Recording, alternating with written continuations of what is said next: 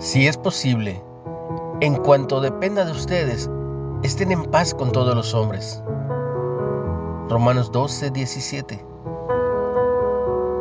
El erudito Kenneth E. Bailey contó sobre el líder de una nación africana que había aprendido a establecer y mantener una postura inusual en la comunidad internacional.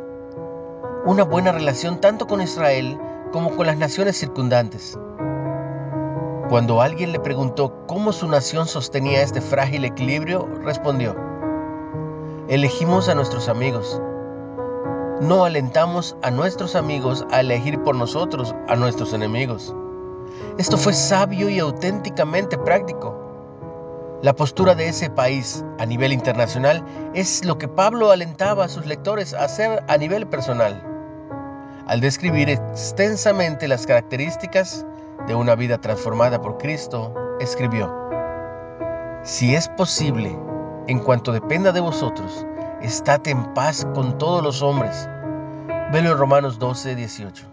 Luego refuerza la importancia de nuestro trato con otros, recordándonos que incluso en la forma de tratar a nuestros enemigos, reflejamos nuestra confianza en Dios y la dependencia de Él y su cuidado. Vivir en paz con todos tal vez no sea posible, pero nuestra responsabilidad como creyentes en Cristo es permitir que su sabiduría guíe nuestra vida.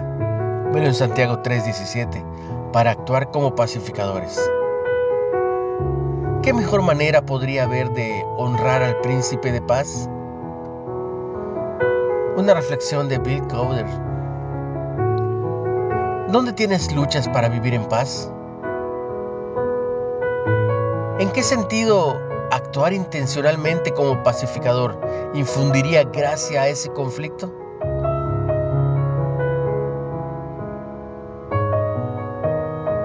Tal vez no puedas hacer que todos te quieran, pero sí puedes, sí puedes llevarte con todos. Padre, ayúdame a ser un pacificador para mostrar tu gracia, para mostrar tu gracia a otros.